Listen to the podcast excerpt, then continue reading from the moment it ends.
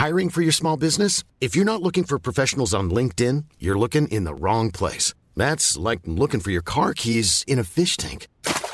LinkedIn helps you hire professionals you can't find anywhere else, even those who aren't actively searching for a new job but might be open to the perfect role. In a given month, over 70% of LinkedIn users don't even visit other leading job sites. So start looking in the right place. With LinkedIn, you can hire professionals like a professional. Post your free job on linkedin.com slash people today.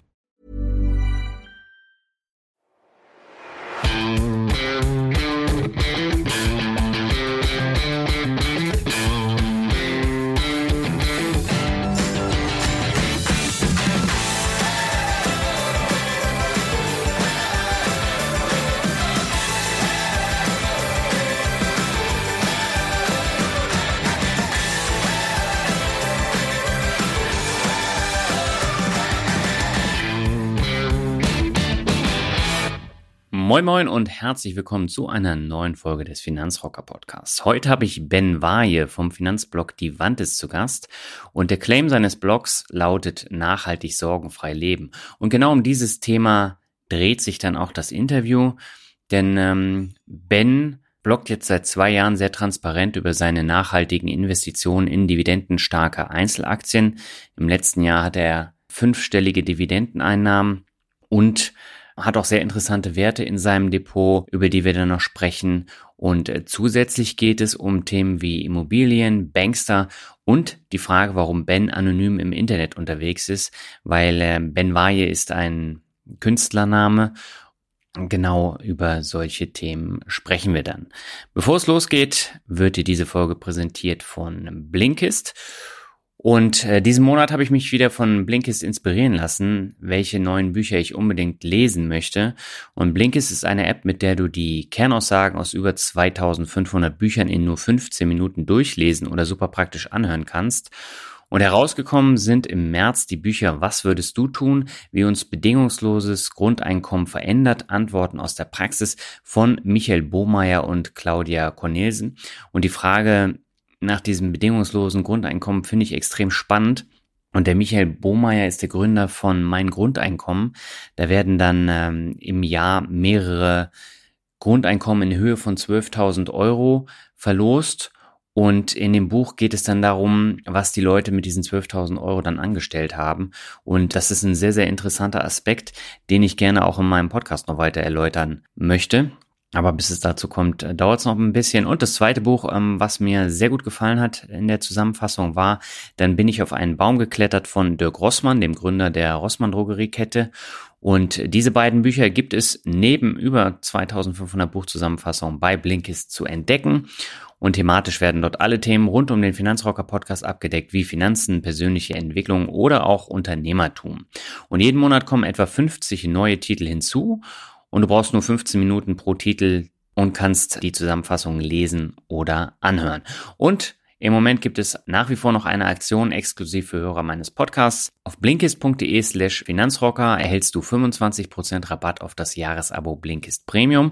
Es gibt auch ein Probeabo, mit dem du kostenlos alles testen und dir in Ruhe anschauen kannst.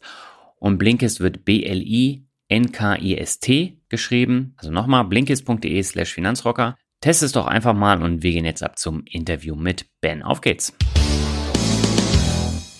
Herzlich willkommen zu einem neuen Interview. Meine Leitung geht heute nach Frankfurt zu Ben Waje und er betreibt seit zwei Jahren den sehr transparenten Divantis-Blog und wir wollen heute über nachhaltige Aktien, Dividenden und noch einiges mehr sprechen. Aber zunächst herzlich willkommen im Finanzrocker-Podcast, Ben. Schön, dass du da bist.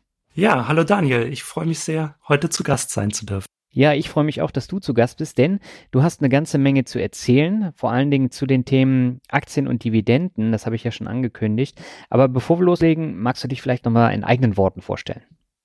Ja, ein paar Worte zu mir. Also Ben Waje, bin 44 Jahre alt, beruflich in der Finanzbranche tätig, ähm, keine direkten Überschneidungen zum Aktienmarkt. Ja, ähm, eigentlich seit meinem 16. Lebensjahr mit Aktien beschäftigt, natürlich nicht Vollzeit damals, ähm, aber ja, das ist seit Anfang der 90er Jahre schon ziemlich lang, finde ich. Ähm, habe viele Krisen an der Börse miterlebt. Meine größte erste Krise war der neue Markt. Mhm. Da ging es rauf und runter. Bei mir nicht ganz so schlimm wie bei einigen Unternehmen. Also ich habe es überlebt, will das heißen, und viel gelernt, viel Erfahrung und auch Gelassenheit gesammelt dabei. Mhm. Und ja, seit Anfang 2017 bin ich jetzt Finanzblogger auf divantes.de und berichte darüber, wie ich mit meiner Strategie nachhaltige Dividendenerträge erziele und ja langfristig anlege.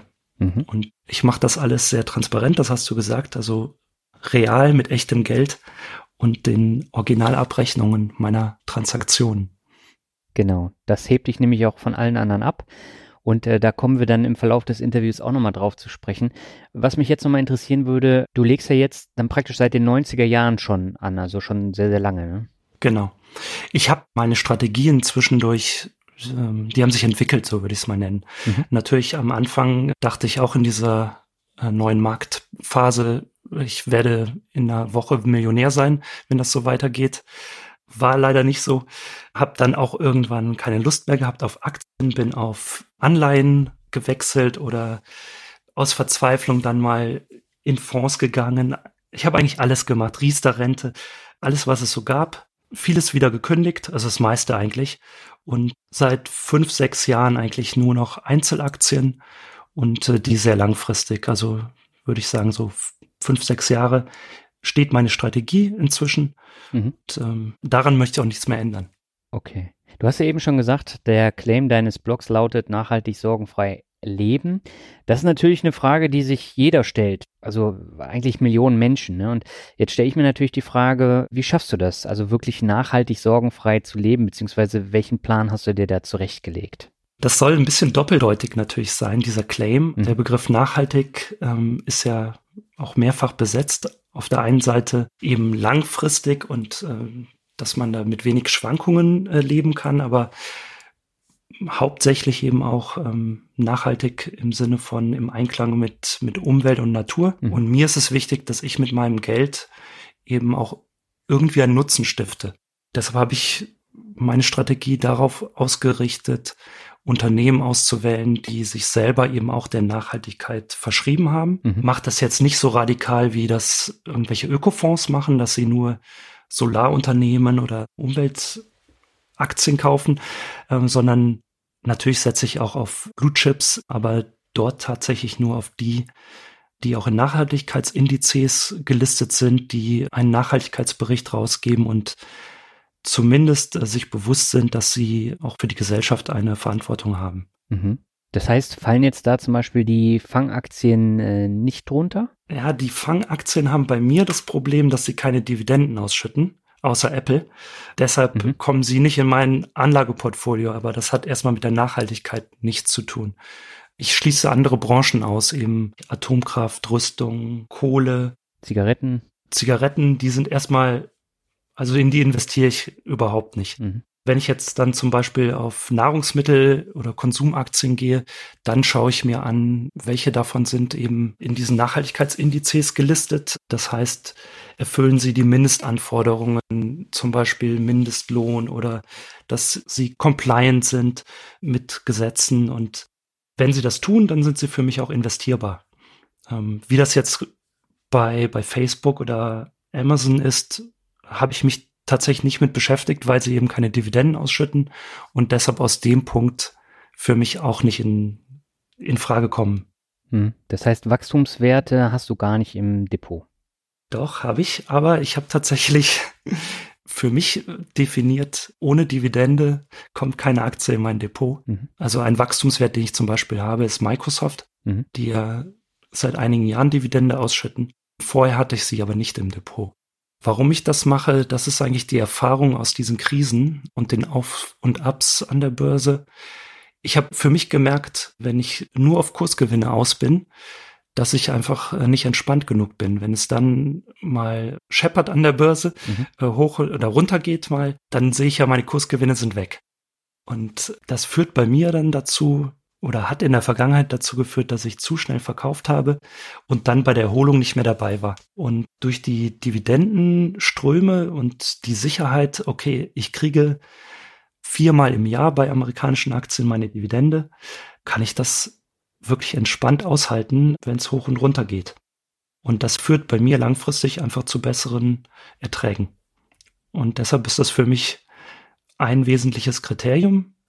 Es muss eine Dividende ausgeschüttet werden. Ja, also äh, das kann ich absolut nachvollziehen, dass du das sagst. Mir geht es nämlich genauso. Also gerade bei den Wachstumswerten, da überlegt man sich das zweimal, gerade wenn es Werte sind, die extrem stark schwanken. Wenn die Zeiten mal so ein bisschen rauer werden, die verkauft man halt viel eher als ein Unternehmen, was zwar ein bisschen runtergeht, aber trotzdem kontinuierlich die Dividende dann auch anhebt. Genau. Und bei mir ist es wirklich so, dass ich mich zum Teil freue, wenn es runtergeht, weil ich dann nachkaufen kann. Weil ich also auch meine Jahresziele meistens darauf ausrichte, dass ich meine Dividendenerträge steigere. Ich bin eben noch in der Investitionsphase meines Portfolios mhm. und da steigt ja dann bei sinkenden Kursen erstmal die Dividendenrendite. Mhm. Das darf natürlich nicht dauerhaft runtergehen, das ist auch klar, aber über solche Schwankungen bei wirklich Qualitätsaktien, ja, freue ich mich. Wie hoch war denn deine Dividende im vergangenen Jahr? Letztes Jahr 2018 war sie besonders hoch, deutlich höher, als ich es eigentlich erwartet hatte. Mhm. Ich war bei über 11.000 Euro netto an Dividendenerträgen.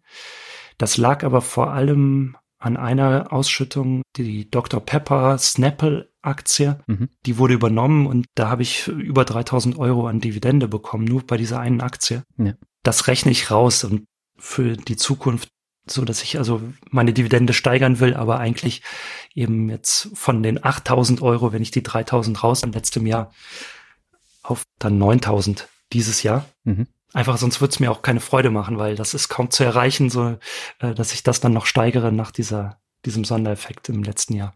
Aber das heißt, es ist ja schon eine ganz schöne Menge Geld. Gibt es irgendwie eine Summe an Dividenden im Jahr, wo du sagst, mir würde das reichen, um als Privatier weiterzuleben?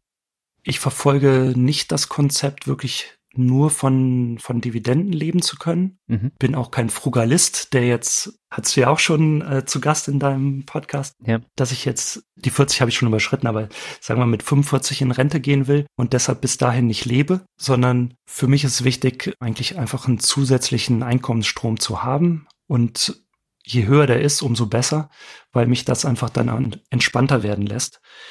Ich habe mir im Moment erstmal als Ziel gesetzt 1000 Euro netto im Monat. Das wäre so das, wo ich sage, dann habe ich es geschafft, was ich mir jetzt an Dividendenerträgen vorgenommen habe. Mhm. Im Moment bin ich bei ungefähr 1000 Euro brutto. Ja, also das heißt, äh, die 25 Prozent äh, Steuerabzug, die muss ich noch schaffen, dass ich die äh, noch zusätzlich an Erträgen habe. Okay, aber du hast jetzt da kein Ziel gesetzt, ich möchte dann und dann in Rente gehen oder irgendwelche äh, anderen Ziele? Also ich habe äh, schon den Plan, irgendwann so viele Einkommensströme zu haben aus verschiedenen Investments, dass ich nicht mehr ähm, festangestellt arbeiten muss. Mhm. Heißt aber nicht, dass ich dann komplett davon leben können muss. Also Privatier hört sich ja immer so an. Ich zähle jeden Tag nur noch mein Geld und muss nichts mehr tun, bin auf dem Golfplatz oder reise um die Welt das wäre mir eigentlich auch zu langweilig. Also mir ist es, mir macht Arbeit schon Spaß. Und deshalb habe ich jetzt im Moment auch nicht das Ziel, so schnell wie möglich irgendwie ähm, das Geld zu scheffeln. Aber ich möchte gerne eben dann nicht mehr festangestellt arbeiten irgendwann und quasi die Miete und den Kühlschrank gefüllt haben durch Dividendenerlöse und noch das ein oder andere, was ich so an Erträgen habe. Und dann einfach ja, selbstständig arbeiten zu können als Berater oder in welchen Bereichen das dann auch immer sein wird und mir da dann die zusätzlichen Finanzmittel zu, zu erarbeiten. Mhm. Dann lass uns mal so ein bisschen äh, ins Thema einsteigen. Wie legst du denn konkret an? Wie ist denn dein Portfolio aufgebaut? Hast du da nur Einzelaktien drin oder hast du auch Anleihen oder äh, Gold, Immobilie? Wie sieht's bei dir aus? Ja, ein bisschen muss man da unterscheiden. Also berichten auf Devantes tue ich eigentlich nur über meine Aktien. Mhm. Hab das auch dargestellt, dass ich das eher ein bisschen langweilig finde, wenn ich jetzt auch noch über den Rest komplett berichte. Mhm. Also Tagesgeld, äh, Gold oder Rentenversicherungen habe ich ausgeklammert, wobei da auch immer wieder der Wunsch kommt, da auch mal drüber zu berichten. Insofern wird das bestimmt auch noch irgendwann kommen, aber im Moment oder in den ersten zwei Jahren jetzt bieten mir Aktien so viel Stoff, dass mir das auch schon für nebenher als Blogger auch komplett reicht von den Themen, mhm. äh, darüber zu schreiben. Und es sind auch die einzigen Wertpapiere, die ich besitze. Also ich habe keine Anleihen und keine Fonds, auch keine ETFs, sondern ausschließlich Einzelaktien. Mhm. Verteufel aber diese anderen Anlagen nicht. Ähm, nur habe für mich festgestellt, dass Einzelaktien einfach das sind, womit ich mich am wohlsten fühle. Und in meinem Depot habe ich im Moment exakt 50 Titel. Die meisten davon, nämlich 43 Prozent, kommen aus den USA. Mhm. Ja, dann gibt's die Home Bias, äh, nämlich dass man gerne aus Deutschland kauft. Das habe ich auch getan. Ähm, somit da habe ich eigentlich angefangen ähm, und versucht das in den, in den letzten Jahren dann aber eben weniger aus Deutschland zu kaufen, mehr aus international. Bin jetzt noch ungefähr bei einem Viertelanteil Deutschland. Dann habe ich noch rund zehn Prozent italienische Aktien und der Rest verteilt sich so auf Europa, Hongkong und Australien. Mhm. Das sind so ja die Länder meines Depots. Ähm, von den Branchen her habe ich den größten Anteil eigentlich, das sind auch die deutschen Aktien ähm, in Versicherungswerten. Ähm, Münchner Rück, Allianz und Talanx mhm. machen 20 Prozent meines Depots aus. Und das ist für mich so ein bisschen, das kommt von meinem meinem Opa, der mir als Kind früher gesagt hat, es ist besser, Allianz-Aktien zu haben, als bei der Allianz versichert zu sein. und, das ist aber ein guter Spruch.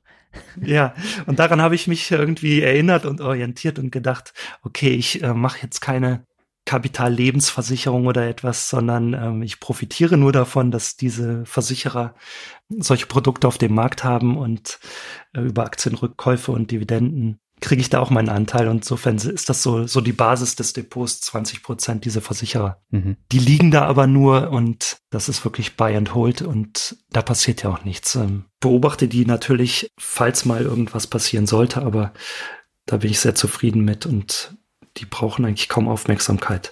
Mhm. Ansonsten liegen große Teile eigentlich in langweiligen Aktien, so nenne ich, nenne ich die immer. Das sind so, ja, die typischen Monopolisten, die es so gibt, Stromnetzbetreiber, Mautstraßen, Inhaber, Flughäfen oder U-Bahnen, da wo es eigentlich keine Konkurrenz gibt, weil jeder sie nutzen muss. Mhm. Und wenn die dann noch gut gemanagt sind, und da gibt es einige Aktien, ähm, wo ich das Gefühl habe, das ist der Fall, ihre Dividenden stetig steigern, ja, dann sind die prädestiniert, in mein Depot zu wandern.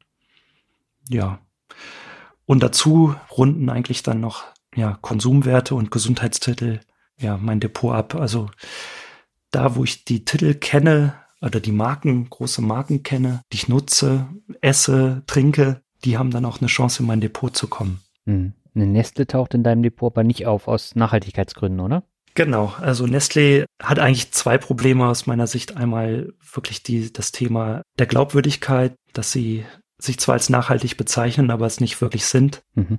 Dass sie Wasser oder Grundwasser abzapfen, dass die Arbeitsbedingungen zum Teil nicht vorbildlich sind, die sie in, in Afrika haben. Und aber auch war für mich ein Punkt, warum ich sie nicht genommen habe. Mir ist sie tatsächlich zu langweilig, was die Dividendenerhöhungen angeht. Mhm. Das ist so wenig, dass ich da eigentlich keinen Spaß dran habe. Dann wird noch in der Schweiz die Quellensteuer relativ hoch abgezogen und deshalb ist Nestlé nicht dabei. Okay. Das Thema Fliegen und Nachhaltigkeit ist aber auch ein bisschen schwierig, oder? Ich sehe, du hast Airport Sydney in deinem Depot, aber beißt sich das nicht so ein bisschen? Ja, das ist äh, tatsächlich so, dass ich selber jetzt auch nicht sagen würde, ich bin der komplette Gutmensch, ähm, der, der nicht reist, der keinen Urlaub macht. Sydney Airport ist aber gleichzeitig ein, ein Unternehmen, das sehr viel, was jetzt Nachhaltigkeit angeht, äh, berichtet, versucht dort ja auch im Einklang, so wie es für einen Flughafenbetreiber möglich ist, mit der Umwelt äh, zu agieren. Hm. Klimazertifikate aufkauft und äh, damit eben CO2-Emissionen nivelliert. Die tun schon einiges, aber natürlich, es bleibt ein Flughafen, also da muss man auch nicht drum herum reden. Mhm. Aber für mich ist es ein Investment. Ich habe außerdem den, den römischen Flughafen mhm. im Depot über Atlantia und ich habe die französische Vancy, die viele Mautstraßen betreiben, aber auch einige Flughäfen. Also das ist dann eben die Abwägung an irgendeiner Stelle, wenn man in Aktien investiert und nicht nur auf Ökoaktien gehen will, muss man eben gucken, ja, wo man einen Kompromiss eingeht. Hm. Aber eine Altria würdest du dir jetzt nicht ins Depot legen? Nein, also an den Punkten, wo ich selber hinter einem Produkt nicht stehe und ich bin Nichtraucher, kommt mir das mhm. Produkt äh, einfach nicht ins Depot. Das macht keinen Sinn. Ich brauche irgendwie eine innere Beziehung auch zu so einer Aktie, dass ich einfach das mhm. Gefühl habe, ja, ich bin Teilhaber, ich stehe hinter dem Produkt, ich freue mich, wenn es dem Unternehmen gut geht. Und bei einer Altria, warum soll ich mich freuen, wenn da mehr Zigaretten verkauft werden, wenn mehr Menschen unter Umständen an Krebs sterben oder immer Angst haben müsste, dass es wieder neue äh, Sammelklagen in den USA gibt? Nee, also da das kommt mir einfach nicht ins Depot. Auch wenn die Dividende sehr schön ist, das, das weiß ich, werde ich auch immer wieder gefragt, warum ich denn die Aktie nicht habe. Mhm. Genauso eine Daimler als Beispiel. Ich äh, bin sicher, dass wir in absehbarer Zeit die Elektromobilität wirklich als, als Standard haben werden. Und da muss ich nicht auf äh, einen klassischen Automobilhersteller setzen. Auch wenn die Dividende hervorragend ist. Gut, jetzt gab es eine Kürzung für, für das vergangene Jahr. Aber es gibt so viele Aktien auf dieser Welt, die auch ähnliche oder bessere Dividendenrenditen haben. Da kann ich einfach weiterziehen und mir die nächste suchen und äh, schauen, ob die nicht besser zu mir passt. Mhm. Jetzt hast du eben Atlantia schon erwähnt. Atlantia ist ja auch das Unternehmen gewesen, was besonders hart von diesem Brückeneinsturz betroffen war. Hattest du vor dem Einsturz schon die ganzen Aktien? Ja, also ich äh, war stark investiert in Atlantia. Ich glaube, mein fünftgrößter Wert war es zum Zeitpunkt des Brückeneinsturzes in Genua. Mhm. Ja, war wie alle Aktionäre natürlich äh, geschockt, auch bestürzt. Äh, ich war gerade einige Wochen vorher auch in Italien im Urlaub äh, mit dem Auto. Nicht in Genua, bin auch nicht über diese Brücke gefahren, habe aber doch einiges auch an Maut dagelassen und bin auch über andere Brücken gefahren. Das war schon ein bisschen schauderhaft zu merken, okay, da werden die Brücken nicht so gewartet oder da gibt's Probleme und da kann eine Brücke einstürzen. Mhm. Ich habe zwei Tage danach dann meine Aktien nochmal aufgestockt, nämlich genau, ich glaube, ich hatte 3000 Euro Kursverlust etwa mhm. und habe für die 3000 Euro dann nochmal Atlantia-Aktien gekauft, weil ich der Meinung war, das ist jetzt übertrieben. Es war zu dem Zeitpunkt und es ist bis heute ja nicht klar, wer ist wirklich verantwortlich dafür. Mhm. Die populistische Regierung in Italien hatte dann natürlich sofort Atlantia als Schuldigen ausgemacht und hat diesen Konzessionsvertrag gekündigt. Das konnte ich mir nicht vorstellen, dass irgendjemand anders in der Lage wäre, in Italien diese Autobahnen zu betreiben. Mhm. Ja, und ich habe diese nachgekauften Aktien aber inzwischen auch wieder verkauft, nachdem Atlantia dann die Dividende ausgesetzt hat. Zumindest äh, eine Zahlung. Bin aber trotzdem mit ein bisschen Plus rausgegangen aus diesem Nachkauf und habe jetzt eben Atlantia noch in meiner Stückzahl im Depot, wie ich sie vor diesem Brückenansturz hatte. Mhm. Und äh, spannenderweise, das gesamte vierte Quartal 2018, wo es so runterging an der Börse, hat sich Atlantia sehr gut gehalten.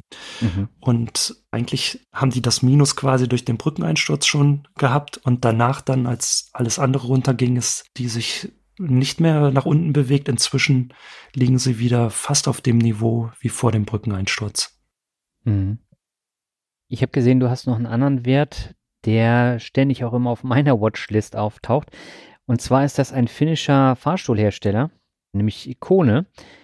Und die haben ja zum Beispiel auch in der Elbphilharmonie die Rolltreppe gemacht. Und da ist mir das auch besonders bewusst geworden, wie groß die eigentlich sind. Und die Elbphilharmonie, die besteht ja zu großen Teilen aus langen Rolltreppen.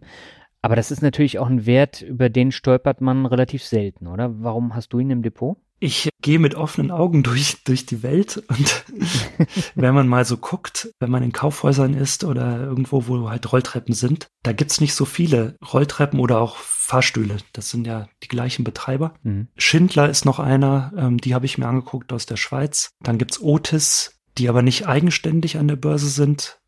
ThyssenKrupp, die auch nur diese Sparte haben. Ja, und, und Kone. Das sind die vier Fahrstuhl- und Aufzug Betreiber, die es überhaupt gibt, mhm. die eigentlich monopolartig sind. Oder naja, bei vielen ist es ein Oligopol, aber ich habe mir halt auch überlegt, wenn einmal so eine so eine Rolltreppe eingebaut ist, man kann ja nicht, nicht mehr raus als Elbphilharmonie, sondern man hat den Wartungsvertrag dann mit Kone mhm. und auf Gedeih und Verderb die nächsten 40 Jahre äh, zahlt man dann an Kone den Unterhalt für diese Rolltreppe und das ist eigentlich ein optimales Geschäftsmodell. Und so habe ich diese Aktie dann analysiert und mich irgendwann entschieden, sie zu kaufen.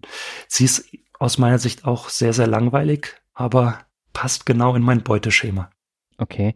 Wie ist es mit der Dividende? Musst du da eine höhere Quellensteuer in Finnland zahlen oder gar nichts? Ja, das ist sehr kompliziert. Ich habe sie okay. erst gekauft in mein Depot bei der Consorsbank. Da war es 15 Prozent Quellensteuer, die voll angerechnet wird auf die deutsche Kapitalertragssteuer. Mhm. Dann hatte ich eine Aktion mitgemacht, Depotübertragungsprämie und sie in mein Depot zur Comdirect-Bank geschoben. Mhm. Die haben mir dann, ich sag mal frecherweise, 30 Prozent Quellensteuer abgezogen. Mhm. Und dann habe ich danach gefragt, was das denn sollte. Und dann hieß es, das wäre eigentlich der richtige Satz. Und ich habe mich auch informiert. Ich glaube, Consors hat da einfach einen Fehler gemacht und nicht die richtige Quellensteuer abgezogen. Mhm. Inzwischen dann ein Formular zugeschickt und die Teile dieser Quellensteuer auch wieder rückerstattet. Das hat ein halbes Jahr gedauert. Sie haben ein bisschen Gebühren gezogen, aber da ist dann auch wieder was zurückgekommen. Also es ist kompliziert. Man muss da scheinbar ein bisschen Glück haben oder bei der richtigen Bank sein. Ich hatte jetzt überlegt, sie wieder zurück zu Consors in mein Depot zu übertragen dort. Aber dann hast du natürlich auch einen höheren, auch finanziellen Aufwand bei so einer Aktie, ne? Ja, es ist einfach ein bisschen Arbeit, ne, mit dieser Quellensteuer. Hm. Und ich glaube, wenn ThyssenKrupp ja darüber nach, sich aufzuspalten, wenn die tatsächlich diese Aufzugsparte an Börse bringen. Das ist auch der profitabelste Bereich. Dann werde ich mir die anschauen, wenn die, ja, der Emissionspreis nicht überzogen sein wird. Dann haben die eine wirklich sehr, sehr große Chance, in mein Depot zu kommen. Mhm. Das wäre wieder ein deutscher Titel. Da muss man ja auch sehen, die sind weltweit tätig. Dann ist eben der Unternehmenssitz Deutschland, aber man ist da doch sehr global unterwegs. Mhm. Du hast jetzt eben öfter mal anklingen lassen, dass du mit offenen Augen durchs Leben gehst und dir dann äh, solche auch etwas unbekannten Werte ins Depot legst. Gibt es aber auch Kennzahlen, auf die du verstärkt achtest? Naja, also ich gehe erstmal tatsächlich von einem Ansatz aus, der gar keine Kennzahlen beinhaltet. Also dass ich wirklich gucke, ist es eine starke Marke, hat sie kaum Konkurrenz oder eben unangefochtener Marktführer. Mhm. Dann überlege ich mir, hat sie Produkte, die auch in Jahrzehnten von heute an noch benötigt werden oder ist irgendwie auslaufen will? Dann ist mir wichtig, da kommt man dann eigentlich zu den Kennzahlen, dass ich keine Small Caps nehme. Auch das aus meiner langen Erfahrung. Da ist einfach zu viel, was da passieren kann, dass das Management Fehler macht oder mal ein großer Kunde ausfällt und dann ist doch schnell zu einem Crash kommt. Also da habe ich mir als, als Mindestmarke gesetzt eine Milliarde Euro. Marktkapitalisierung mhm. oder zumindest der Umsatz muss eine Milliarde Euro betragen. Dann nächste Kennzahl wäre dann tatsächlich die Dividende. Es müsste eine langjährige Historie da sein.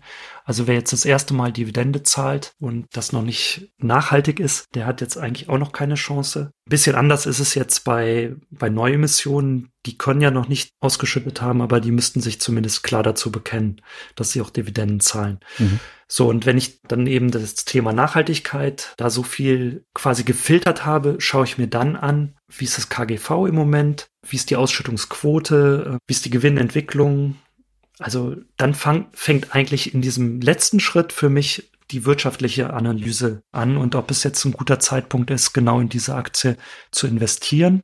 Wenn es das nicht ist, kommt die Aktie auf meine Watchlist und wird beobachtet. Und dann kann es tatsächlich sein, dass wenn es starke Korrekturen an der Börse gibt, dass ich dann sehe, okay, diese Aktie, die ich, die eigentlich alle meine Kriterien erfüllt hat, die aber eigentlich nur völlig überteuert war die letzten das können zum Teil Jahre sein, die ist jetzt auf einmal zu einem Preis erhältlich, ähm, der mir Spaß macht, dann schlage ich zu. Hm.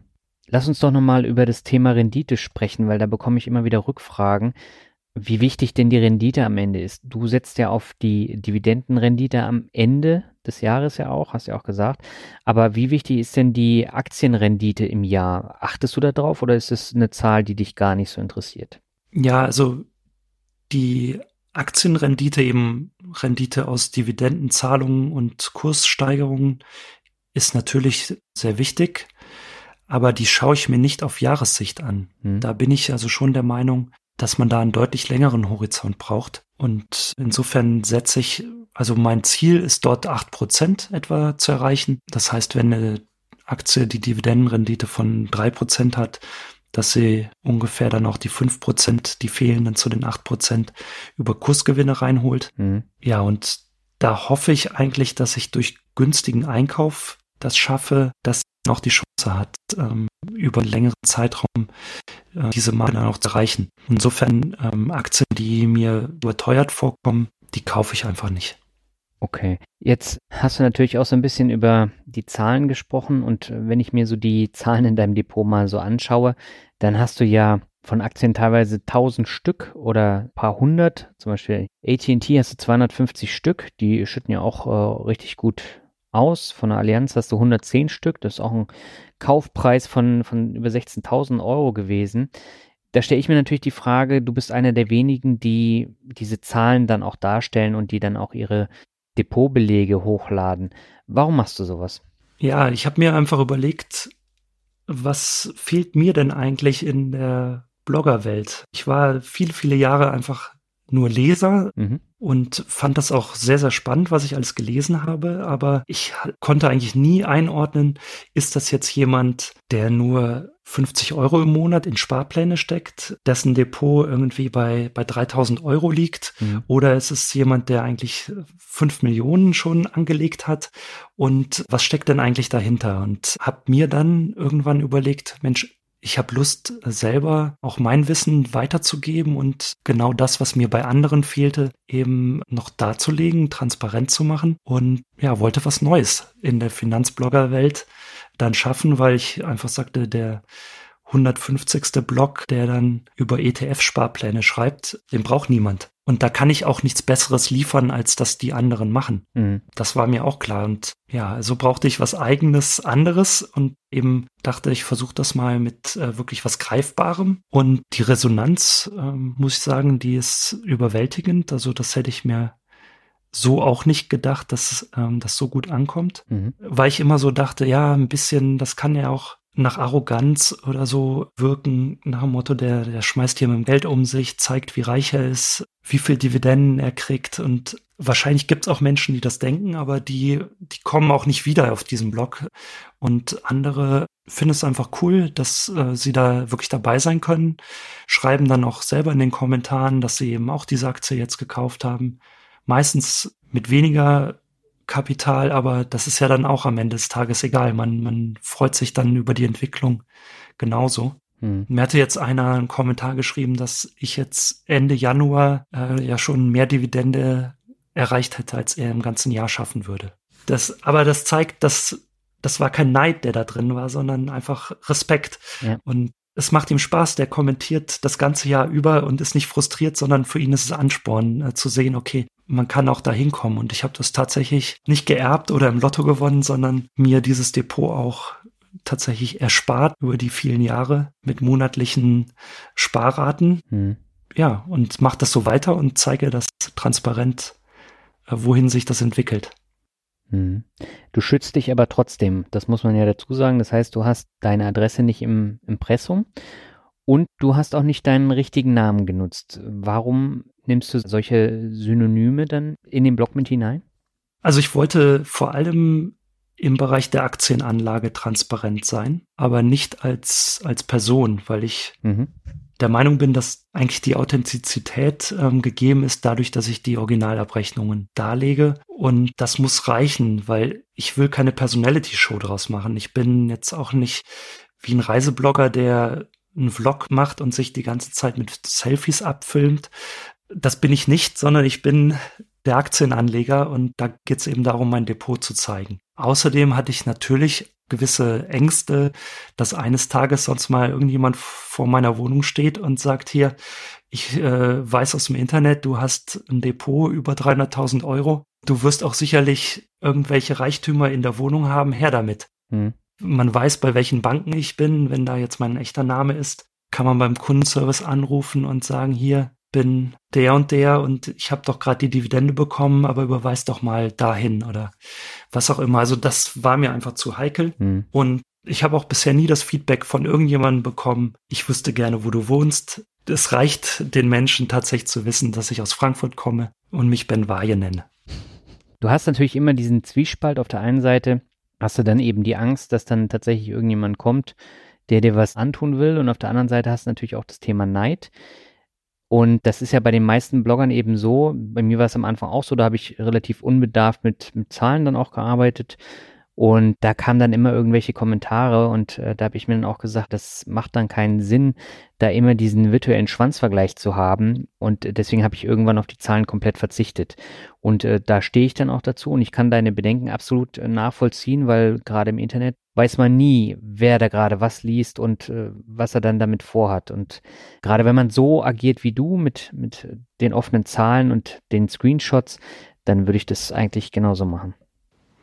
Ja, genau. Für mich ist es, gab es keine Alternative dazu. Also real im Namen, voller Adresse hätte ich das nicht gemacht. Und mir war es wichtig, diese Transparenz bei der Anlage zu zeigen. Und das ist ein ganz guter Kompromiss. Die 300.000 Euro, hast du die jetzt einfach so gesagt oder ist dein Depot tatsächlich so groß? Ne, mein Depot liegt jetzt im Moment bei 310.000 Euro. Ja. Oha. Ich veröffentliche jeden Monat eine Zusammenfassung des Monats mhm. und am Ende des Jahres eben auch einen Jahresrückblick und da äh, schreibe ich dann auch den Depotwert rein. Mhm. Genau. Das heißt, du setzt dir am Jahresanfang ja wahrscheinlich dann auch immer bestimmte Ziele, was du erreichen möchtest. Ist da dann zum Beispiel auch eine Depotsumme dann von 350.000 Euro dann damit drin und die Dividendenanzahl oder wie gehst du daran an das Thema? Also ich habe natürlich Hoffnungen, wo am Ende des Jahres das Depot stehen könnte, mhm. aber ich halte von diesen ganzen Prognosen, die die Banken alle machen. Am Ende des Jahres steht der DAX bei 13.486 Punkten und der Dollarkurs wird bei 1,1826 sein. Ja. Halte ich gar nichts, weil das ist wirklich Glaskugel und Charlatanerie weil man einfach nicht weiß, was, was passiert. Und es ist so viel an Bewegung einfach da. Jeder Tweet von Donald Trump kann die Märkte bewegen. Ja. Wenn ich da sagen würde, ich möchte am 31.12. eines Jahres mein Depot genau auf dem Stand haben, dann wäre ich auf jeden Fall enttäuscht am Ende des Jahres, weil ja das Depot entweder deutlich drunter ist oder deutlich drüber und ich dann aber zu teuer eingekauft hätte. Also insofern, da mache ich mir kein Ziel, mhm. äh, was jetzt wirklich so ein Depotstand angeht. Für mich ist wichtig, dass ich es schaffe, wirklich jeden Monat kontinuierlich neu anzulegen. Mhm. Da habe ich mir ein Ziel gesetzt, dass ich monatlich 1250 Euro neu investieren möchte mhm. und auch alle Dividendenerträge, die ich bekomme, wieder reinvestiere.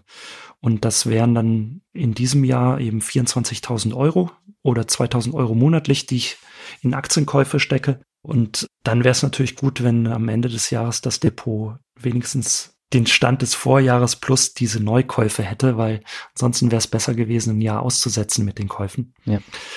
Und ein konkretes Ziel setze ich mir tatsächlich bei den Dividendenerträgen, dass ich da sage, wenn meine Dividenden ungefähr um dreieinhalb Prozent erhöht werden. Das ist so der Durchschnittswert, den ich mir hoffe, eben nicht als Dividendenrendite, sondern die Erhöhung der Dividenden und die Währungskurse stabil bleiben, dann komme ich ungefähr auf, auf das Ziel, was ich mir gesetzt habe. Durch die Neukäufe wird es ein bisschen mehr sein und dann wären das für 2019 9000 Euro, die ich als Dividendenerträge netto haben möchte, eben nach Steuern. Mhm. Warum hast du mehrere Depots bei unterschiedlichen Banken? Du hast ja eben auch von deinem Wechsel von Consors auf Comdirect erzählt. Warum hast du die? Gibt es da noch andere Gründe? Ich bin dazu gekommen, eigentlich auch damals beim neuen Markt. Da ging es ja um neue Emissionen und äh, möglichst, wo kriegt man eine Zuteilung? Und äh, da habe ich Depots bei eigentlich allen Banken gehabt, die es so gab, weil das war ja wie Lotto spielen und man konnte lo kostenlose Lottoscheine abgeben. Das habe ich dann aber ziemlich eingestampft wieder, nachdem diese Phase vorbei war und bin dann bei einigen wenigen Depots geblieben und habe gemerkt, dass es gar nicht schlecht ist, wenn man mehrere hat, weil man dann einfach flexibler ist. Es gibt immer mal Aussetzer an Tagen, wo es wirklich heiß hergeht glaube, beim Brexit war es zuletzt, ähm, als das Referendum da kam, da hatte dann der eine Online-Broker wirklich wegen Überfüllung geschlossen und äh, ich hatte keine Chance zu handeln. Beim anderen Broker ging es aber. So, und wenn ich dann nur ein Depot hätte, würde mir unter Umständen da eine Chance entgehen. Ja. Ich hatte ja erzählt, dass ich eine Watchliste habe und das können dann eben solche Tage sein, wo dann wirklich da auch was zum Zuge kommt. Also eine Punkt, aber der andere ist tatsächlich auch wieder ein bisschen Risikostreuung. Bei einem Depotwert von jetzt etwas über 300.000 Euro. Hätte ich das ungerne nur bei einer Bank, weil man ja einfach nicht weiß, wie geht's der Bank denn am Ende des Tages? Hm. Zwar sind das Sondervermögen, ähm, die, die Aktien, aber ich bin da einfach extrem vorsichtig in der Bankenkrise, wenn ich da gerne alle meine Aktien an einem Tag verkaufen möchte, dann möchte ich nicht äh, am Ende dieses Tages 300.000 Euro genau bei einer Bank liegen haben, die dann über die Einlagensicherung nur mit 100.000 Euro abgesichert sind. Weil so schnell kriegt man das Geld dann ja auch gar nicht auf andere Konten verteilt. Und insofern, das ist ein Punkt, der ist natürlich, hat was mit Paranoia vielleicht zu tun, aber ich fühle mich da einfach wohler, dass ich das verteilt habe. So wie ich 50 verschiedene Aktien im Depot habe, habe ich jetzt, ich glaube, fünf Depots, äh, die ich aktiv verwalte und benutze. Mhm. Und da ist überall noch ein bisschen Luft äh, bis zu den 100.000 Euro. Aber das ist so immer das Limit, was ich für ein Depot äh, mir setze. Mehr möchte ich dann bei einer Bank eigentlich nicht liegen haben. Hm. Welche Rolle spielen jetzt äh, Aktien aus Australien beispielsweise? Brauchst du dafür einen gesonderten Broker, um die äh, zu kaufen? Oder wenn du jetzt zum Beispiel bestimmte REITs oder so kaufst, die kann man ja teilweise nicht über die normalen Broker kaufen. Ja, da achte ich schon darauf. Also ich habe meine Depots nur bei deutschen Banken, weil ich mir das ersparen möchte, dass ich dann in der Steuererklärung nochmal die Dividenden angeben muss und dann eben selber die Kapitalertragssteuer abführen. Hm. Das heißt, ich bin bei den klassischen deutschen Brokern wie Comdirect, ING DIBA, Consors, ja, MaxBlue hm. und DKB. Genau, das sind die Banken. Und ja, es ist so, dass jetzt gerade nach MIFID 2 ähm, im, im letzten Jahr einige Aktien nicht mehr handelbar sind bei manchen äh, Brokern. Und da gehe ich dann ja ganz klassisch ins Online-Banking, wenn ich eine Aktie gefunden habe, die ich gerne hätte und gucke, kann ich die da kaufen oder nicht. Und meistens gibt's dann nur einen Broker, muss ich auch hier mal loben, das ist oft Consors, die es dann noch möglich machen, dass man auch australische, etwas besondere Aktien kaufen kann. Und ja, für mich ist das auch eine Art von Freiheit, dass ich das entscheide, wen ich kaufen möchte und mir das nicht von meinem Broker vorschreiben lasse. Hm. Ist aber die Frage, wie lange das dann da noch Bestand hat. Ne? Ja, bisher gibt's keine Anzeichen, dass es äh, nicht mehr geht, aber natürlich wäre blöd, wenn es irgendwann mal gestrichen würde, äh, weil ich dann nicht mehr nachkaufen könnte zumindest. Mhm. Ich glaube, verkaufen kann man dann immer noch. Also es ist ja kein Delisting der Aktie, die äh, wird ja immer noch an deutschen Börsen gehandelt, für institutionelle Anleger immer noch handelbar, mhm. aber eben für Privatkunden dann nicht. Was ist denn zum Beispiel so eine exotische australische Aktie? Hast du da ein Beispiel? Das wäre zum Beispiel die Transurban Group. Mhm. Die betreibt Mautstraßen in Australien, unter anderem die Haupt- oder die schnellste Straße zum Flughafen Sydney, mhm. den ich ja auch im Depot habe und ja. deshalb bin ich auf sie gekommen eigentlich, ähm, auf die Transurban Group. Ja, die Dividenden steigen jedes Jahr und das ist einfach ein, ein Investment, was total langweilig ist, wo eigentlich nichts passieren kann, weil jeder muss mit dem Auto äh, zum Flughafen. Es gibt da keine gute Verbindung mit öffentlichen Verkehrsmitteln. Ja, und man kann sich durch den Stadtverkehr quälen oder eben über die Schnellstraße und für die Schnellstraße muss man bezahlen. So, und äh, das ist für mich dann ein Monopol und äh, sowas macht mir Spaß. Sehr schön. Du hast ja auch noch andere Assets, auf die du teilweise im Blog eingehst, zum Beispiel P2P-Kredite. Da hast du auch einen Reiter auf deinem Blog. Inwiefern passt das denn zu deiner ethischen Anlage? Ich habe mich lange irgendwie dagegen gesträubt. Einmal, weil ich dachte, dass es sowieso nur ein kurzfristiger Hype wäre, mhm. wie so vieles andere äh, in der Finanzbranche. Und weil ich die Risiken doch äh, wirklich sehr hoch fand und bin dann lange Zeit eben auch in eigentlich High-Yield-Anleihen gegangen und brauchte keine P2P-Kredite. Hm. Aber irgendwie inzwischen ist es so, dass das Zinsniveau ja wirklich bei Anleihen so niedrig geworden ist, dass es keinen Spaß mehr macht und sich einige Plattformen auf der anderen Seite herausgebildet haben, also ich denke jetzt mal an Bondora oder Mintos, mhm. die schon viele Jahre inzwischen ähm, einfach auf dem Buckel haben. Und viele Menschen, auch Blogger, haben damit gute Erfahrungen gemacht. Und so habe ich dann letztes Jahr gedacht, das versuchst du jetzt auch mal.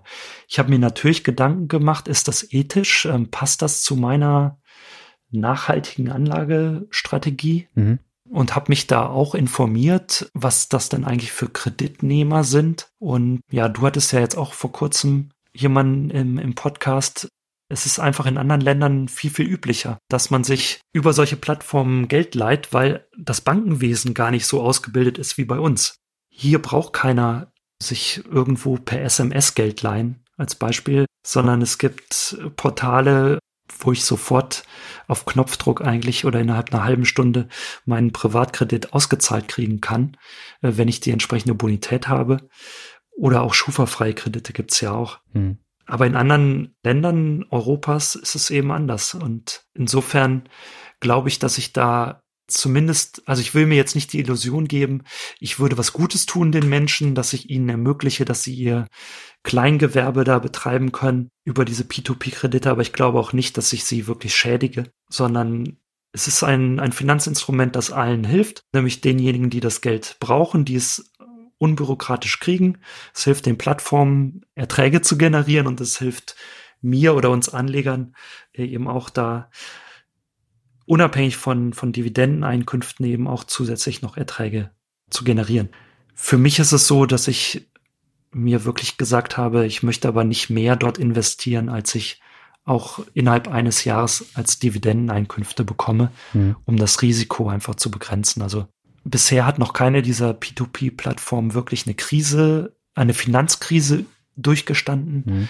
Und ähm, da habe ich Respekt davor, wie das wohl sein wird weil so richtig transparent, wo jetzt diese großen Plattformen alle ihr, ihre Refinanzierung herkriegen, ist es ja nicht.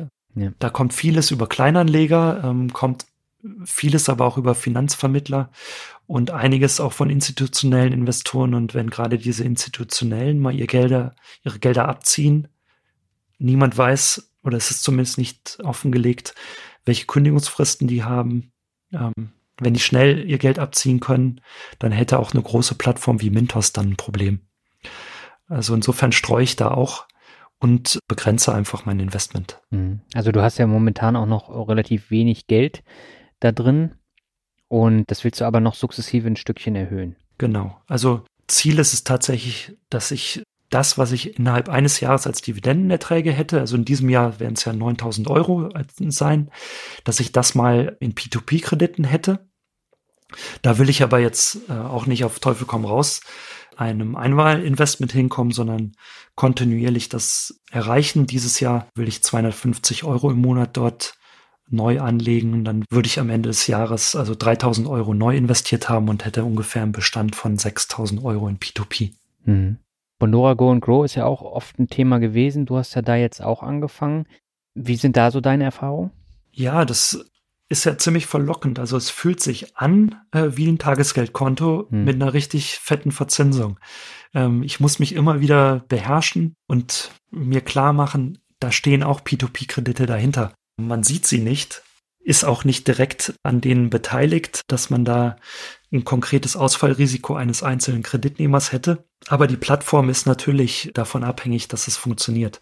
Und insofern, meine Erfahrungen sind bisher sehr positiv. Einzahlung funktioniert, Auszahlung funktioniert. Die Verzinsung mit 6,75 Prozent, die ist wirklich ordentlich. Aber auch da, ich werde nicht zu viel Geld dort rein investieren, ähm, ja. sondern das geht weiterhin dann Cash-Positionen auch in klassische Tagesgeldkonten, obwohl sie sehr, sehr schlecht verzinst sind. Aber da habe ich dann eine Einlagensicherung und will eben kein Risiko bei Tagesgeld eingehen.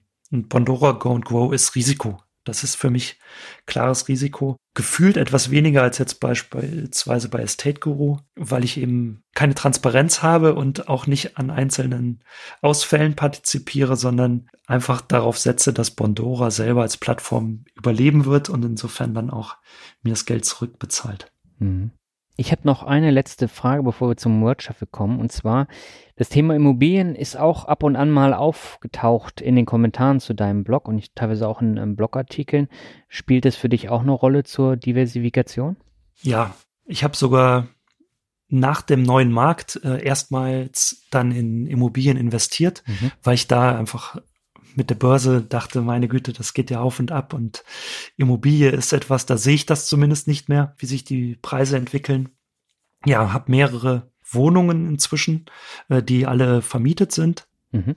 Und ja, das ist für mich eben, wir hatten darüber gesprochen, ob ich irgendwann mal Privatier werden will, was ich ja nicht will, aber eben einer der weiteren Einkommensströme. Also im Moment ist es so, dass sich die Mieteinnahmen ähm, halt die Zinsen und Nebenkosten und gewisse Rücklagen decken und ich gute Steuervorteile aus den Abschreibungen erziele und diese Steuervorteile eigentlich dann zur Tilgung der Kredite nutze. Und da ist auch inzwischen ein bisschen was getilgt. Mhm. Ist noch nicht so viel, aber wird ja mit jedem Monat etwas besser. Und ja, also das sind so Direktinvestments in Wohnungen, nicht so viele, also vier Stück sind das insgesamt. Mhm. Und ansonsten habe ich auch noch einige REITs im Depot, denen ich dann andere Bereiche abdecke. Also sind so zwei für Seniorenheime und ja, Hamburger REIT äh, hier in Deutschland, äh, die Büroimmobilien haben.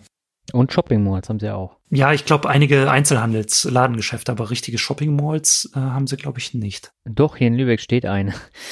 Okay. Deswegen, deswegen kenne ich sie auch. Also das ist ja keine richtige Mall, sondern tatsächlich so ein, so ein Shopping Center mit Supermarkt, dann mehreren Geschäften auf vier Etagen und das gehört zu Hamburger Reach. Okay. Ja, die haben mich jetzt ein bisschen enttäuscht, was so die Dividendenentwicklung angeht. Also die erhöhen jedes Jahr ihre Dividende, aber nur noch um einen Cent, was ungefähr so 2,2 Prozent Dividendenerhöhung ausmacht. Mhm. Und haben auch schon angekündigt, dass sie nächstes Jahr auch wieder nur um 2,2 Prozent erhöhen werden.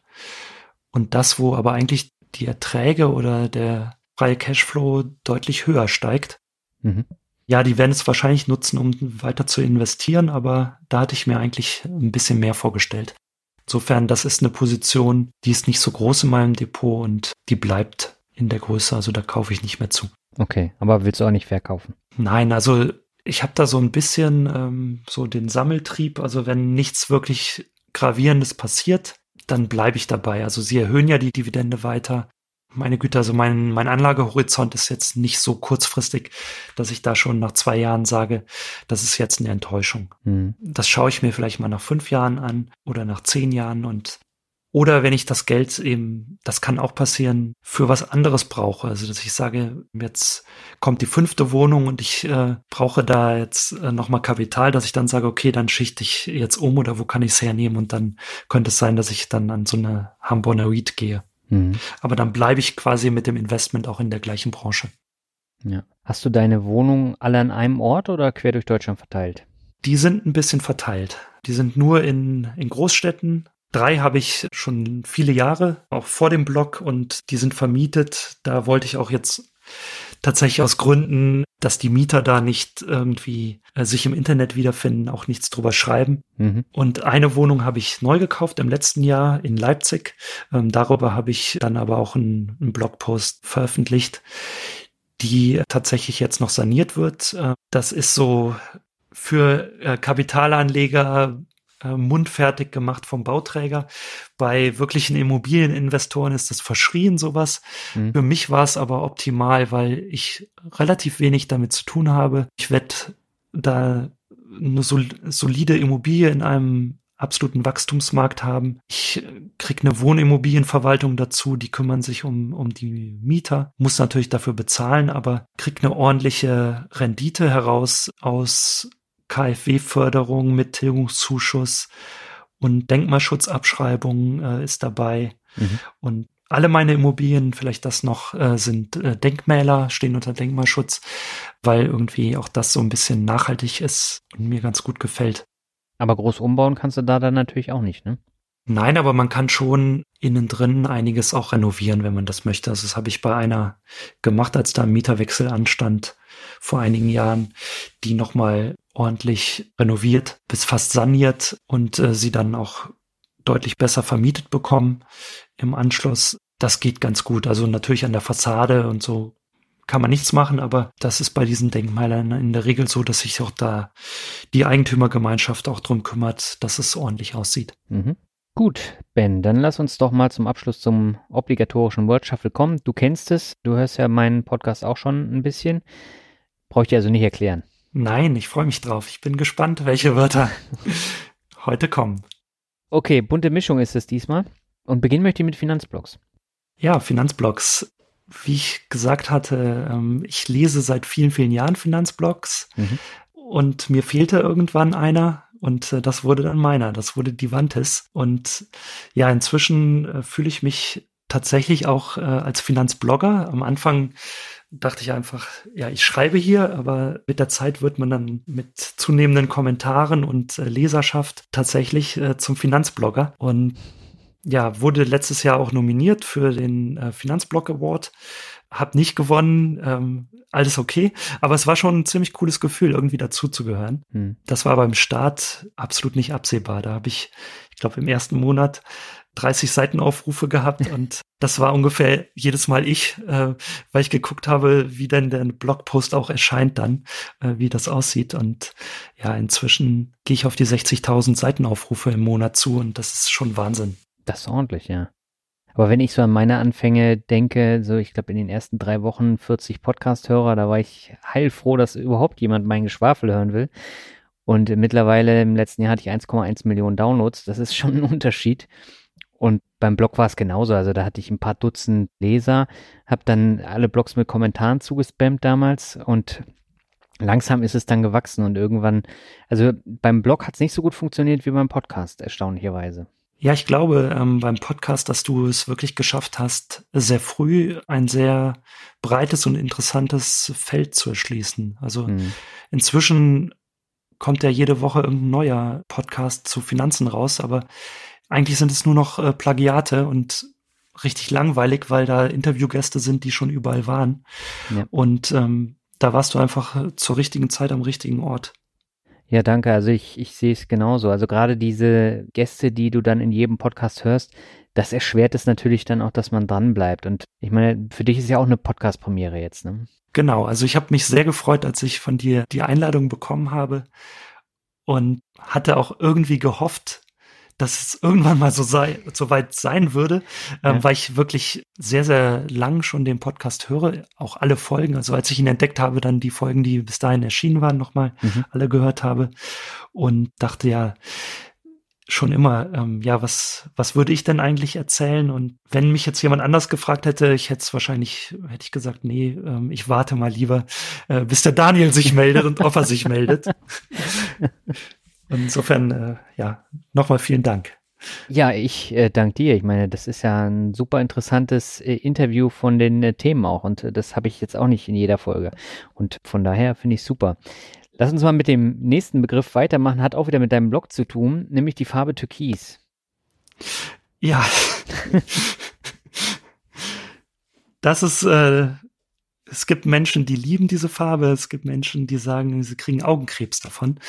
Mir war es wichtig, dass ich ein Erkennungsmerkmal auch habe. Ich habe kein Logo kreiert, sondern mir überlegt, ich mache eine Farbe dorthin.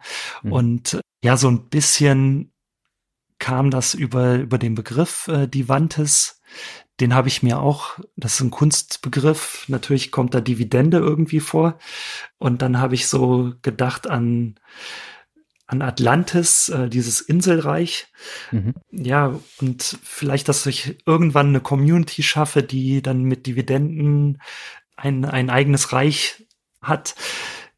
Also im Sinne von, äh, wir fühlen uns hier wohl, das ist unsere, unsere Heimat, in der wir kommentieren, miteinander kommunizieren. Ja, und wie könnte das sein? Ja, so ein bisschen wie, wie Himmel, Wolke, Himmelblau. Ja, und irgendwie bin ich dann aber auf eine Farbe gekommen, die eher ein bisschen in Richtung Türkis geht. Ähm, aber das waren so die Gedankenspiele, die dazu führten beim WordPress administrieren, dass es am Ende diese Farbe wurde. Ja, aber das ist auf jeden Fall ein Hingucker. Ne? Also ich habe auch zuerst gedacht, mein Gott, wie kann man diese Farbe da in diesem Blog packen? Aber das ist ein Alleinstellungsmerkmal. Und wenn man sich halt näher mit deinem Blog beschäftigt, dann merkt man eben auch, dass da was äh, dahinter steckt und dass es jetzt nicht der 150. Blog ist. Und deswegen habe ich dich ja auch eingeladen. Ja. Insofern, das ist mir zumindest gelungen mit dieser Farbe, ja. Genau, alles richtig gemacht. Kommen wir zum nächsten Begriff, das ist Neid. Ja, Neid, das ist was, was ich selber nicht habe, weil ich auf mich selber fixiert bin und denke, also ich gönne anderen ihren Erfolg und versuche selber dann auch für mich erfolgreich zu sein, aber habe hm, sicherlich mit Neid zu tun. Ja, wir hatten schon drüber gesprochen, mhm. warum ich nicht so transparent bin, weil es eben zu Neid führt. Aber ich merke, dass wenn ich im Privatleben davon spreche, dass ich Aktien habe, alleine wenn man sagt, ich bin, ich habe Aktien, dann egal wie viel das sind, das wissen die Leute ja nach diesem Satz nicht, aber mhm. kommt da schon irgendwie direkt Neid, weil das ist ja nur was für Reiche. Und da versuche ich auch aufklärerisch tätig zu sein und das mal zu erklären, dass man auch mit kleinem Geld da einsteigen kann und das eigentlich auch ein Teil der Finanzbildung sein sollte. Mhm.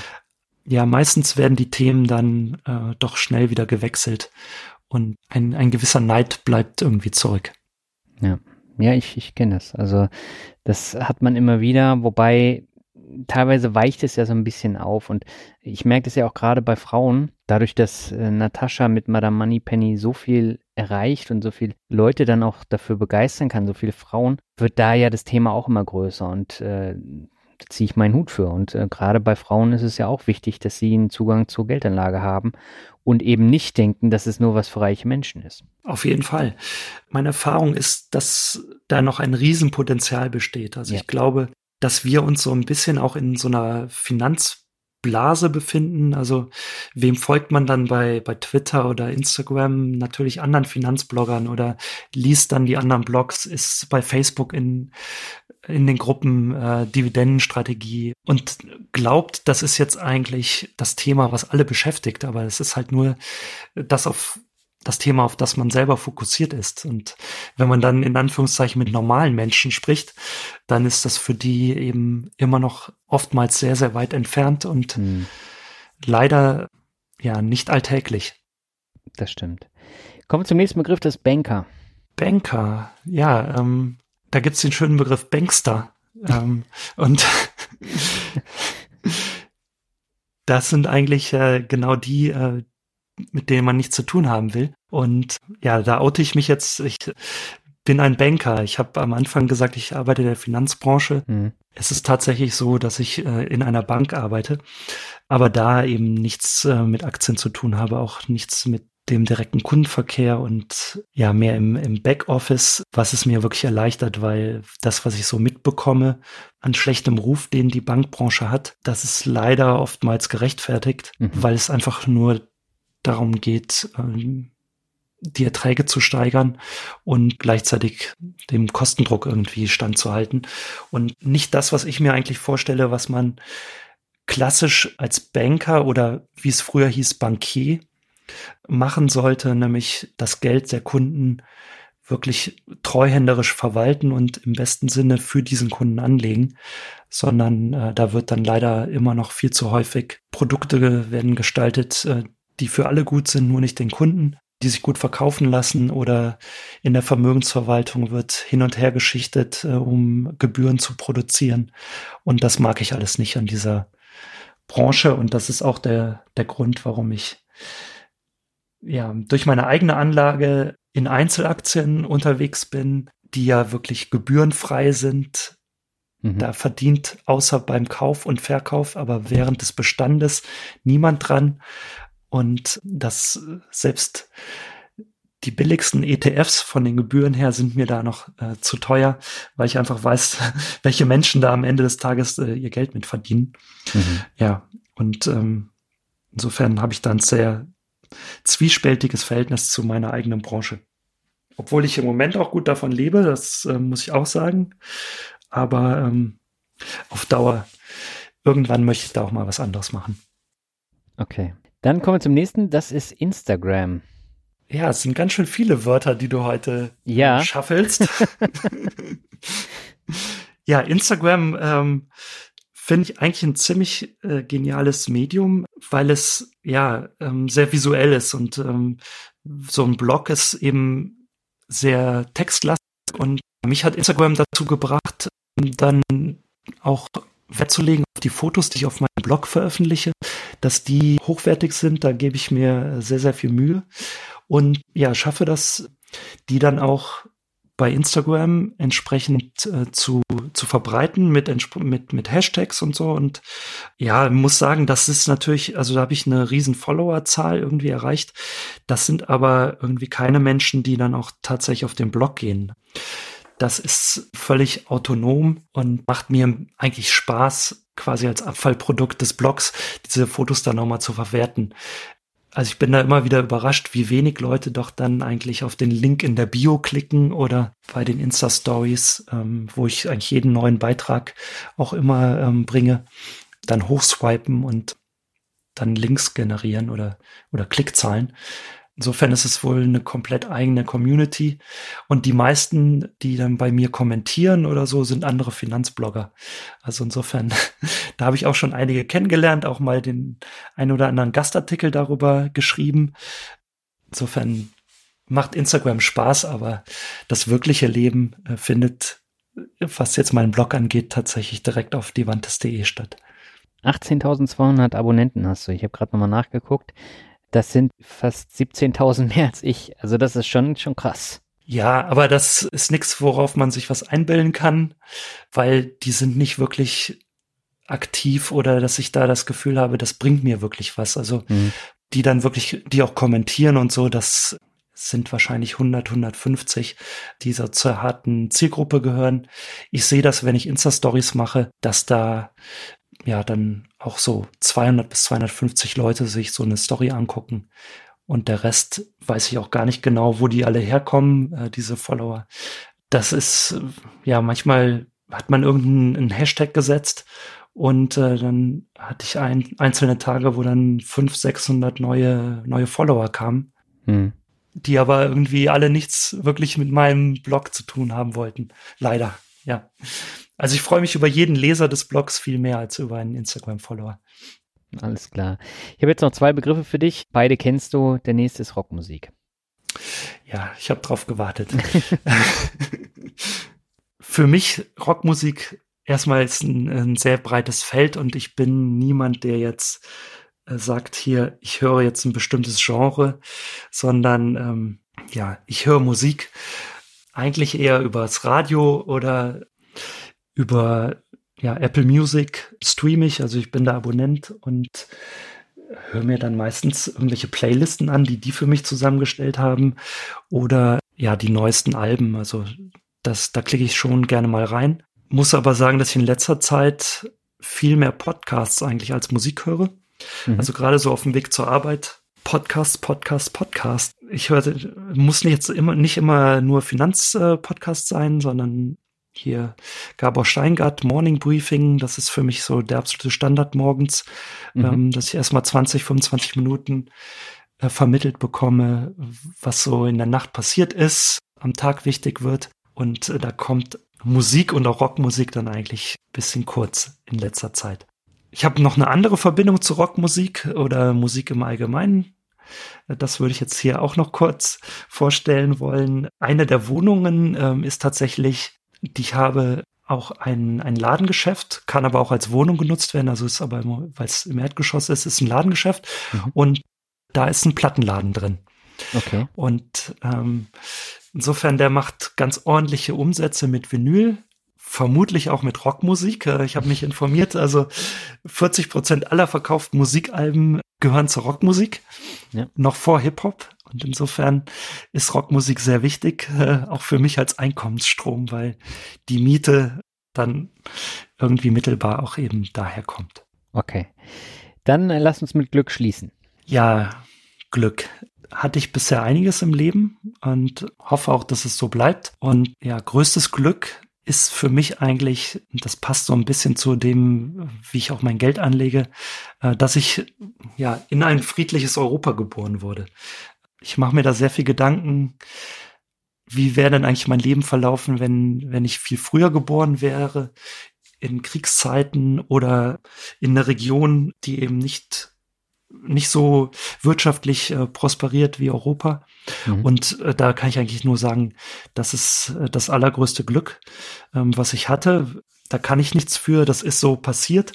Und ja, die Gesellschaft hat mir alle Möglichkeiten gegeben, mich so zu entwickeln. Und Ja, das, das empfinde ich einfach als, als Glück, bin da auch sehr dankbar drüber, dass ich, ja, wir haben darüber gesprochen, wie, wie viel, wie groß mein Depot inzwischen ist, mhm. äh, dass ich das so entwickeln konnte, dass ich gesund bin, ähm, eben hier keine Seuchen äh, sind, keine Gefahren, man einen Finanzblock aufmachen kann, Transparenz walten lassen kann und keine Waffengewalt braucht, um sich zu verteidigen. Also das ist für mich alles, äh, hat alles was mit dem Thema Glück zu tun.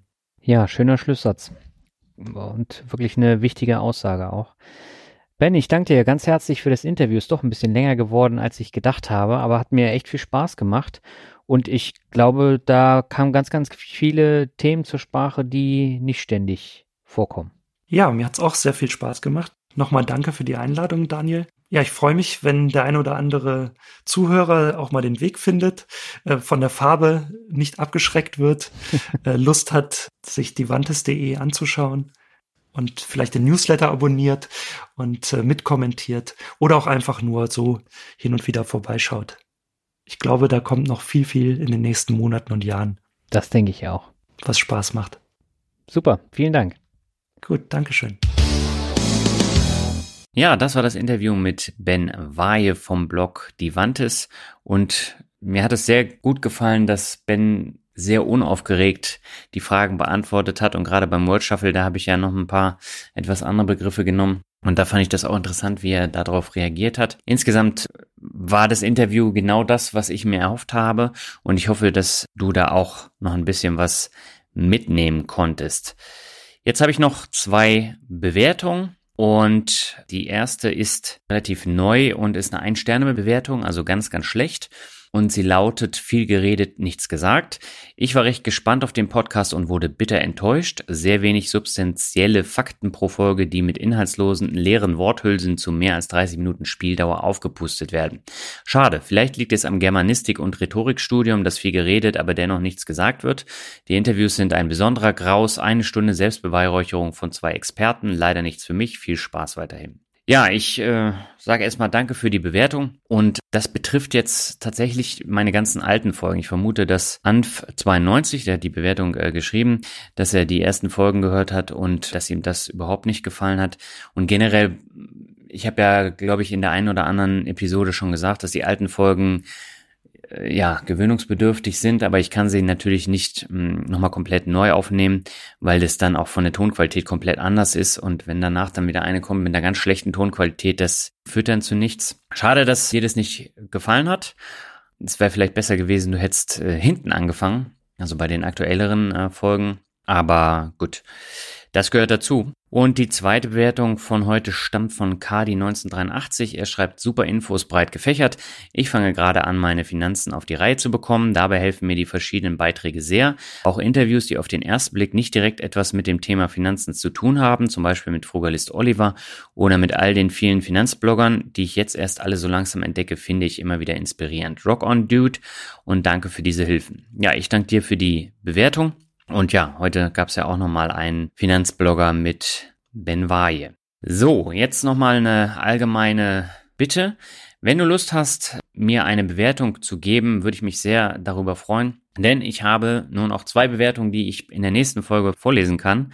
Danach ist dann keine neue Bewertung vorhanden und es wäre natürlich schön, wenn der Podcast dadurch auch ein bisschen sichtbarer wird wenn er viele Bewertungen hat. Auch wenn der Finanzrocker Podcast jetzt schon viele Bewertungen hat, aber ich habe die jetzt nahezu alle vorgelesen. Ja, und äh, mich würde es natürlich freuen, wenn da auch noch ein paar neue Bewertungen mit ein bisschen Inhalt da zustande kommen. Man kann natürlich auch ohne Text bewerten, aber ähm, ich finde es mit Text natürlich auch gerade für mich äh, hilfreicher.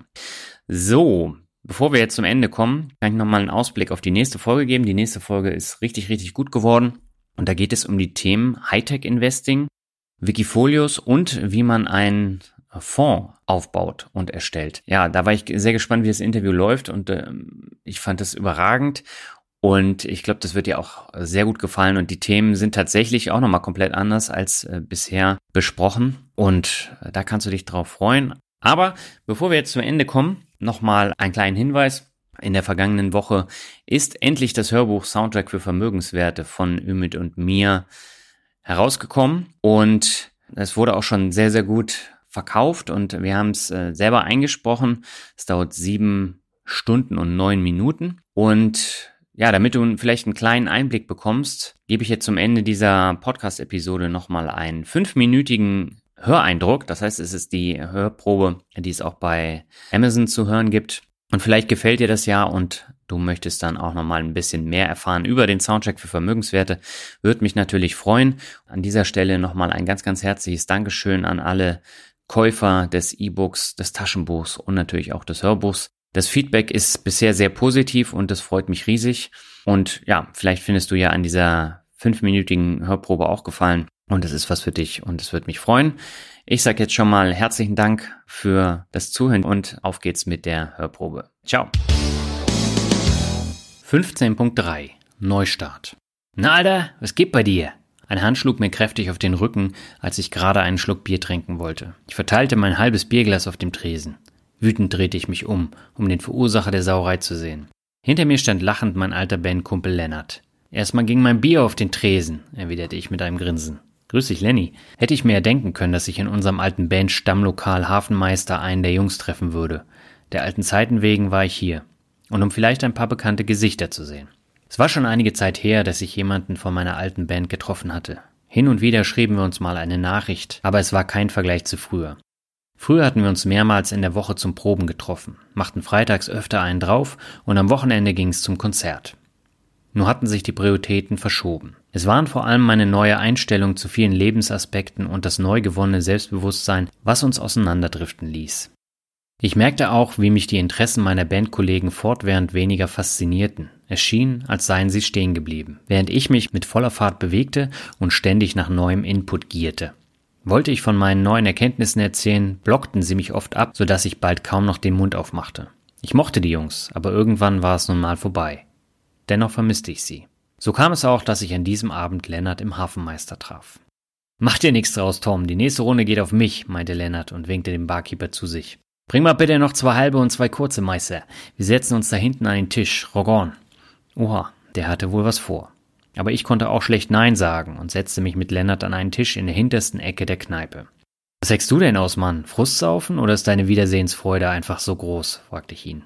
Er verzog seinen Mund zu einer Grimasse und meinte, tja, läuft grad nicht so bei mir, da kann ich etwas Ablenkung brauchen. Der Barkeeper brachte uns unser Herrengedeck und ich ahnte schon jetzt, dass der Abend kein gutes Ende nehmen würde. Ich zog meine Mitleidsmiene auf und fragte, Lenny, was denn los? Bist du auch bei Wodos ausgestiegen oder hast du keinen Bock mehr auf deinen Lehrerjob? Nee, das läuft alles so weiter wie bisher, aber der ganze Rest ist irgendwie aus dem Ruder gelaufen. Cheers! Er hob sein Bierglas an, stieß mit meinem an und nahm einen kräftigen Zug. Das sah schon mächtig nach Frustsaufen aus. Bist du deswegen allein zum Saufen hierher gekommen? Ach, hör mir auf. Mit den anderen Jungs aus der Band kann ich darüber nicht sprechen. Die machen sich nur lustig über mich. Jetzt stürzte er sich den kurzen hinunter. Ich nippte an meinem Schnapsglas, aber so richtig schmecken wollte der Korn noch nicht. Nun lass dir nicht alles aus der Nase ziehen, sagte ich und klopfte ihm ermutigend auf die Schulter. Er holte tief Luft, nahm noch einen Schluck Bier und legte los. Es fing alles damit an, dass ich mir einen richtig fetten ESP-Bass zulegen wollte. So ein richtiges Statement mit fettem Sound, verstehst du? Dafür brauchte ich auch einen neuen Verstärker. Deshalb nahm ich bei der Bank einen Kredit auf, den ich langsam abstottere. Meine Freundin Lisa lag mir dazu noch wegen eines Urlaubs auf den Kanaren in den Ohren. Also buchte ich den auch noch. Und mein teurer Autokredit läuft ja ebenfalls. Ich dachte, ich bekomme das irgendwie gewuppt, aber irgendwo habe ich mich verkalkuliert. Ich habe ja auch nie gespart und gelebt wie King Louis, so dass ich jetzt auf einem Berg Schulden und Krediten sitze. Nun bin ich ständig schlecht gelaunt, mein Lehrerjob nervt, die Band bockt auch nicht mehr richtig und Lisa macht das Ganze auch nicht mehr lange mit. Ich fühle mich echt braindead, wenn du verstehst, was ich meine. Im Grunde schon. Ich habe zwar nicht wie King Louis gelebt, aber Geldsorgen, laufende Kredite und den Wunsch, mir eine neue Axt zuzulegen. Hey Meister, bring mal nochmal zwei halbe und zwei kurze, unterbrach mich Lennart, um Getränkenachschub zu bestellen. Ich war leicht erschrocken. Lennart hatte es gerade wohl echt nötig. Dabei hatte er nicht einmal das Geld, um das Besäufnis zu bezahlen. Die Fassung bewahrend räusperte ich mich. äh, also mir ging's vor vier Jahren genauso. Außer, dass ich mir keinen dekadenten Pauschalurlaub leisten musste. Aber so ein waschechter Thrash-Metaller auf den Kanaren ist eine ganz geile Vorstellung. Damals wollte ich mir auch eine Flying V auf Pump kaufen. Zum Glück hat das Klassentreffen alles geändert. Ah ja, dein Klassentreffen, säuselte Lennart. Immer wieder hast du davon erzählt, aber ich habe nie so richtig nachgefragt, was da eigentlich genau passiert. bekam von fast allen, die ich traf, eine gelangt. Was? Was soll denn das heißen? Die haben dich geschlagen? Nee, Quatsch. Die Leute, mit denen ich damals Abi gemacht habe, sind alle was geworden. Die haben einen Plan, sie ziehen ihr Ding durch. Mir haben sie damals recht deutlich klar gemacht, wie sehr ich durchhänge. Das fand ich ziemlich ungeil. Inwiefern? Na, ich musste mein Mindset komplett ändern, antwortete ich. Konsumschulden sind einfach schlecht und Urlaub, Bass, neues Smartphone oder ein Verstärker auf Pump sind Konsumschulden. Ich musste überhaupt erst einmal lernen, was der Unterschied zwischen einem Vermögenswert und einer Verbindlichkeit ist. Und vor allem wusste ich nicht, wie man vernünftig spart und seine Schulden los wird. Ich hatte ja auch nichts, was ich auf die hohe Kante legen konnte. Die Bedienung unterbrach mich mit seinem vollen Tablett und verzog sich mit hochgezogener Augenbraue wieder. Zwei angetrunkene Langhaarige, die sich über Geld unterhielten, hatte er wohl noch nicht so häufig bedient. Ich hatte jetzt genau meinen Pegel und legte los.